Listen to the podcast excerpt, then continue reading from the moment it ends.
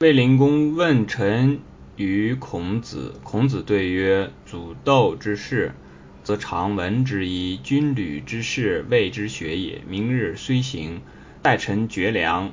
从者病，莫能兴。子路运见，曰：君子亦有穷乎？子曰：君子固穷，小人穷，斯滥矣。卫灵公这个他自己呢，做事情不是很好，属于这种比较呃昏聩的君王，是一个昏君。那么呃问臣于孔子呢，就是说问这个怎么样陈兵布阵，打仗的时候怎么样去这个去摆设。摆设自己的部队，问臣于孔子。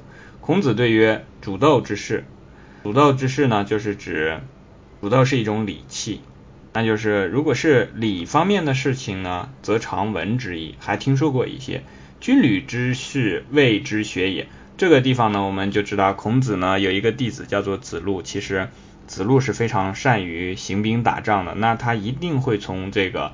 孔子这里学到，所以孔子未必是军旅之事从来不懂。他讲未知学也，有可能是他在这一方面没有很深入的研究过，但是肯定是懂的。明日虽行，第二天早上就走了，因为这个卫灵公没法和他一起来。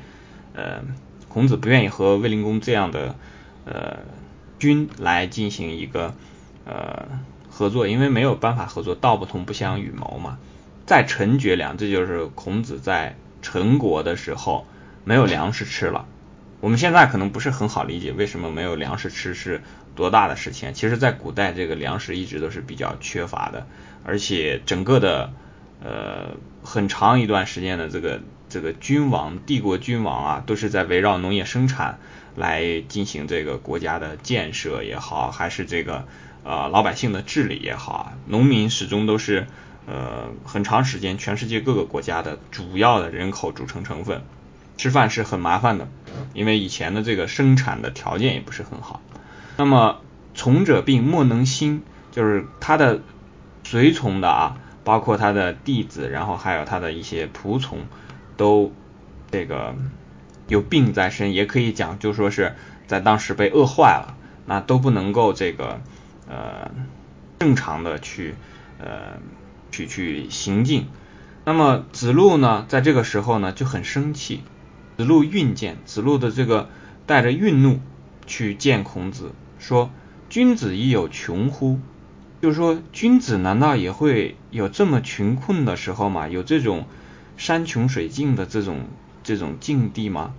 子曰：“君子固穷，小人穷，斯滥矣。”孔子回答说：“君子啊，他是。”两种解释，一种说固然会有这种穷困的意识，不是说君子就不会有；另外一种呢，就是说君子即便是在这种固于穷，就是即便在这种穷困的环境下呢，他也还是能够固守自己的本道。那么小人穷思滥，小人如果碰到了一个窘迫的情况啊，他就不一定会去做什么事情了，没有一个呃怎样的准则，他会跨越这些准则，就像这个。洪水泛滥一样，那你不清楚它会流到什么地方去。但是这里面我们需要注意的一点就是，君子亦有穷乎？子路所讲的这句话，君子亦有穷乎？那因为在儒学当中的所谓的君子，一定是德才兼备的，要有德，但是同时一定也要有才。如果说你仅仅是有德，那在办事的时候是办不了的，那你自己也没法把自己的这个处境处理好，因为处境包括很多的方面。如果你是真正有才的话，肯定可以把自己的这个不仅是自己的工业方面，也可以在自己的这个基本的一个保障方面是可以做好的。那这个地方我们为什么要提出来讲呢？就是有的时候我们会误解认为说做人呐，你仅仅是去修养你的道德就好了。没有错，这确实是一个基本的准则，就是说，首先是要用道德来牵引的。可是我们知道，如果你在你的道德修养方面做好的话，比如说你的坚毅、你的果敢、你的容忍等等这些品德都具备的话，那么学习对你来讲是不会成为太大的问题的。那么你能够坚持不懈的去学习，一直努力去奋进。那么在这个学习、工作、事业等等这些方面都不会出现太大的问题的。你会在一个比较好的环境下呢，使自己很快的脱颖而出。那如果是在一个逆境当中呢，你也不会比这个别人差很多，你也可以在那里坚守住。所以这个里面的“君子亦有穷乎”所讲的含义就是说，因为我们知道在这个地方，孔子他的德不会说是。有这个德穷的一方面，肯定是指的他的这个，在这个时候呢，有一些就讲说他的这个环境变糟了，就是在他的财的方面，子路会有一些啊，这么讲可能也不是很合适，就是说，如果是真的君子，那应该不会使自己进入这样的这个窘境。但是孔子就讲了，呃，我们结合另外一句，就是这个呃，子罕言厉，于命于人。